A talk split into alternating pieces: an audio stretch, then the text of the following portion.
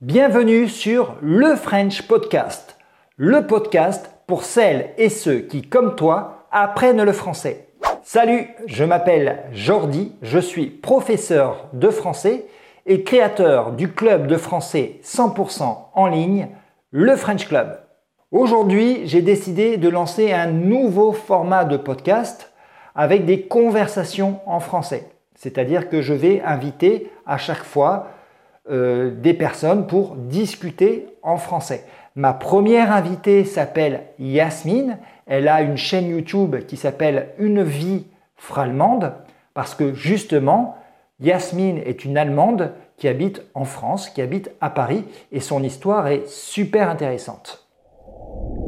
Et comme toujours, sur le club de français en ligne, je vais te laisser la transcription intégrale du podcast avec la liste de vocabulaire et toutes les définitions, avec les activités interactives pour que tu puisses travailler ta compréhension orale de façon amusante à partir de ce podcast.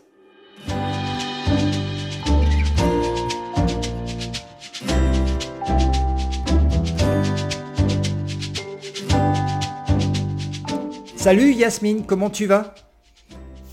Salut, très bien. Est-ce que tu peux te présenter à la communauté du French Club euh, pour ceux qui ne te connaissent pas encore? Oui, bien sûr. Du coup, je m'appelle Yasmine, j'ai 31 ans et j'habite à Paris depuis euh, quelques années.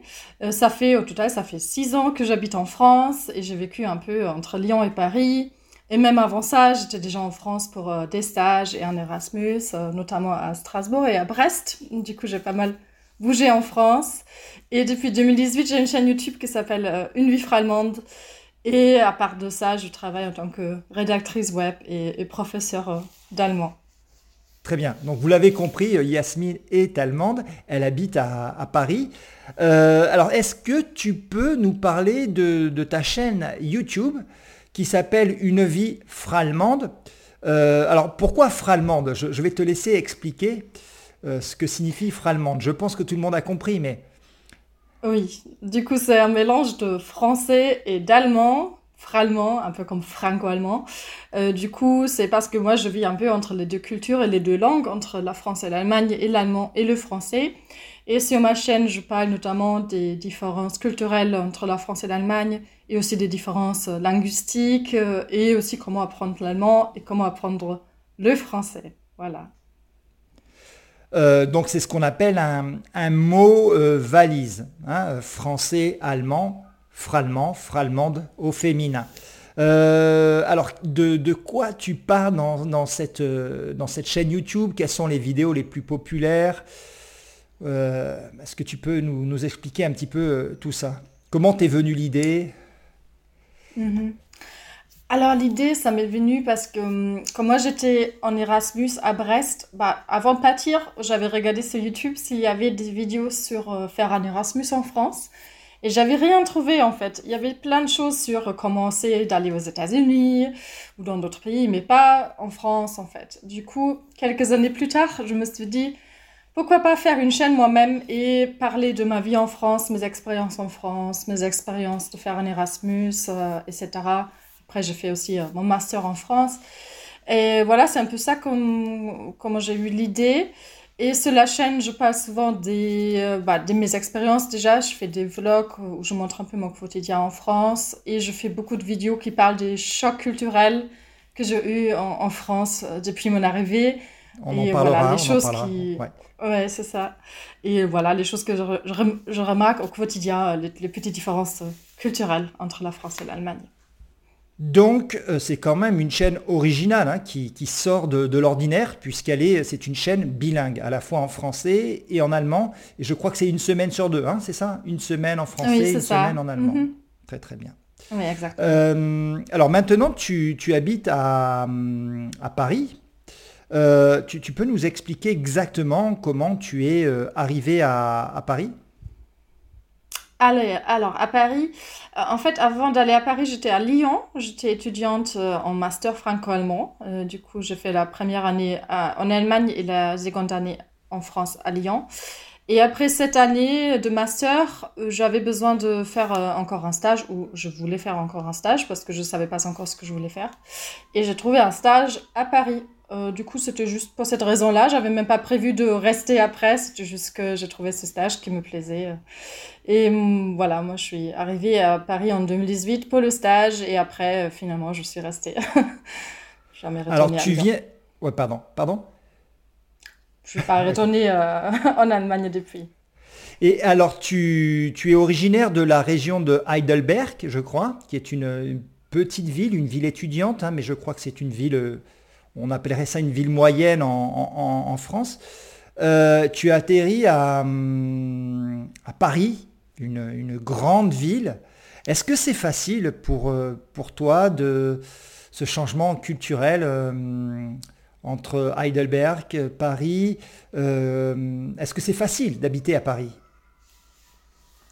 Alors pour moi, alors faut savoir que je n'ai même pas grandi à Heidelberg, j'ai grandi euh, dans un petit village à une heure de Heidelberg, du coup Il s'appelle comment à la campagne. Oh là là, ça s'appelle Waldbrunn Waldkatzenbach, tout petit, tout petit village de 900 habitants. Et du coup, euh, voilà, après, pour faire mes études, euh, j'ai vécu à Mannheim, Fribourg, euh, Lyon et bah, ensuite je, suis, je me suis installée à Paris. Et c'est vrai que Paris, c'est la plus grande ville dans laquelle j'ai vécu dans ma vie. Et c'est vrai que c'est pas facile parce que c'est une ville blindée, il y a tout le temps trop de monde. Peu importe où tu vas, il faut faire la queue pour tout.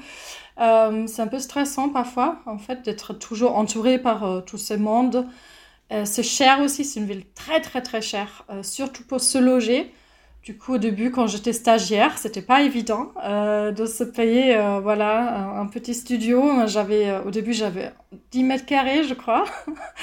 du coup, c'était vraiment la vie, la vie de pauvre. Alors, en tant qu'Allemande, je vis pas vraiment de la discrimination, plutôt de la discrimination positive, dans le sens où les gens pensent que les Allemands sont sont organisés, propres, euh, à l'heure, euh, du coup plutôt des personnes de confiance, on va dire.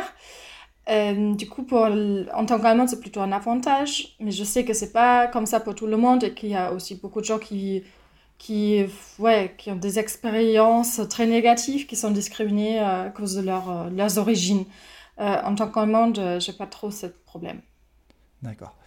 ce qui est peut-être difficile à, comprendre pour certains, euh, notamment ceux qui ont la vision euh, touristique de Paris. Alors euh, Paris, c'est une ville très, très intéressante pour les, touristes, c'est une très jolie ville aussi, mais c'est vrai qu'elle n'a pas forcément une, très bonne réputation pour les, Français. C'est une, très grande ville, elle a la réputation d'être très stressante. Voilà, donc c'est la, réalité de, Yasmine, hein, de, cette ville qui peut être parfois oppressante. Oui, Yasmine, est-ce que tu peux nous parler des différences culturelles et des difficultés culturelles et linguistiques que tu as, que tu as rencontrées euh, à Paris? Mm-hmm. euh, Peut-être pas à Paris, mais en France en général, hein, plutôt, parce qu'il n'y a pas des choses qui sont spécifiques à Paris. Euh, alors, les différences bah, culturelles, les choses qui sont un peu difficiles, peut-être parfois. Bah, la première chose, c'est les horaires pour manger, qui sont très stricts euh, en France. Par exemple, que euh, le matin, il faut manger de telle et telle heure à telle et telle heure. À midi, bah, entre midi et 14 heures, on peut manger. Après, les restaurants ferment. Après, peut-être un petit goûter à, à 16 heures, mais sinon, il faut pas trop grignoter entre les repas. Et après, le soir, il faut manger entre je sais pas, 19h et 22h. Et euh, en Allemagne, c'est pas du tout comme ça. En Allemagne, on peut manger euh, quand on veut. Il n'y a pas vraiment des horaires pour manger et les restaurants ne ferment pas. Normalement, les restaurants sont ouverts toute la journée. Du coup, ça, c'était un peu un choc euh, culturel. ensuite, le mode de travail, qui est en France beaucoup plus hiérarchique. Il y a beaucoup plus cette idée de bah, qu'une personne est supérieure à toi dans l'hierarchie euh, que c'est toi qui dois respecter cette personne. En Allemagne, on est plus égalitaire euh, au travail. Il n'y a pas ce... déjà cette idée de N plus 1, N plus 2.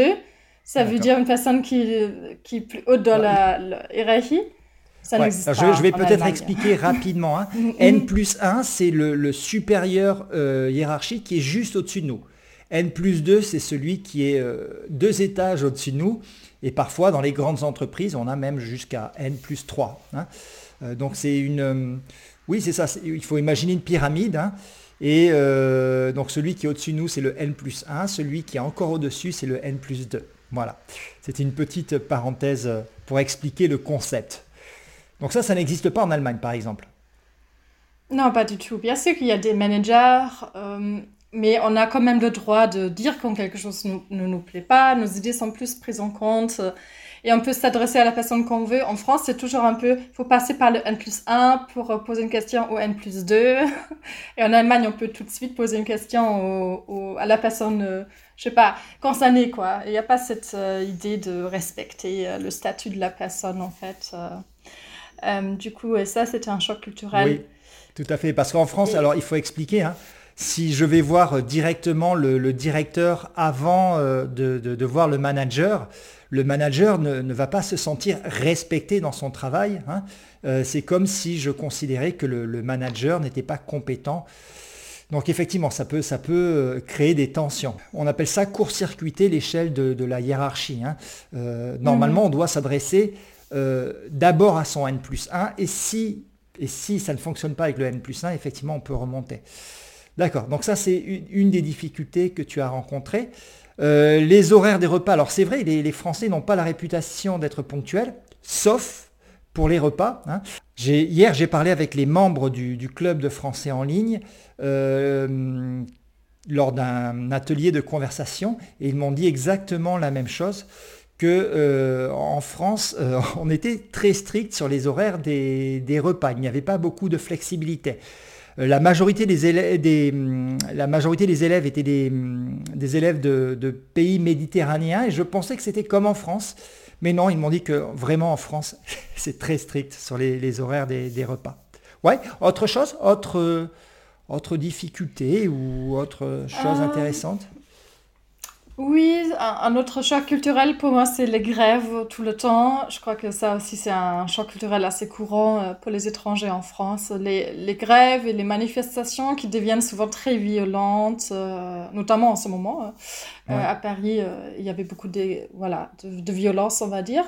Et voilà, c'est un peu un choc culturel parce qu'en Allemagne, d'habitude, les manifestations il n'y a pas trop de violence, il n'y a pas trop de voitures qui sont brûlées, voilà. C'est un peu plus calme en Allemagne, on va dire. Et il y a beaucoup moins la grève aussi. Euh, c'est beaucoup plus rare. Et d'habitude, les Allemands vont d'abord négocier et trouver un compromis avant de passer euh, à la grève. Et en France, c'est un peu le contraire. La voiture. En fait. Très bien. Euh, lorsqu'on a préparé un petit peu cette... alors, on a bien préparé avec Yasmine hein, cette, cette, cette interview. Euh, tu m'as parlé aussi de la, notion de service qui n'était pas toujours euh, la meilleure. Hmm. Oui, c'est vrai. Alors, c'est peut-être la mentalité du travail aussi. J'ai l'impression qu'en Allemagne, on est... C'est aussi la réputation, c'est un peu vrai. On est très, très attaché à notre travail et on prend ça très au sérieux. Et d'habitude, on essaye de notre mieux pour, euh, pour faire notre travail. En France, bah, je dirais que les Français sont un peu plus individualistes parfois et parfois pensent peut-être pas tout à fait au fait que leur travail a un impact aussi sur les autres. Je sais pas trop ce que c'est. Bien sûr que pas tout le monde est comme ça. Hein. C'est juste que j'ai l'impression que tout ce qui est service, euh, si c'est au restaurant. Tu, aurais un, exemple concret pour que ce soit un petit peu vivant, un, exemple? Alors j'ai un exemple de ce matin, hein, si tu veux. J'ai appelé euh, l'URSAF euh, pour avoir une attestation. L'URSAF, c'est un organisme comme vous travaillez à votre compte, comme moi, euh, vous avez beaucoup à faire avec cet organisme à qui vous payez les charges euh, sociales. Qui a une très mauvaise réputation. Oh là là, c'est vraiment horrible. Et moi, j'ai besoin d'une attestation. J'arrive plus à la télécharger dans mon espace en ligne. Et au téléphone, il m'a dit, oui, mais c'est dans 10 jours. Et moi, j'ai dit, mais c'est urgent, en fait, j'en ai vraiment besoin là. Il m'a dit, non, c'est dans 10 jours.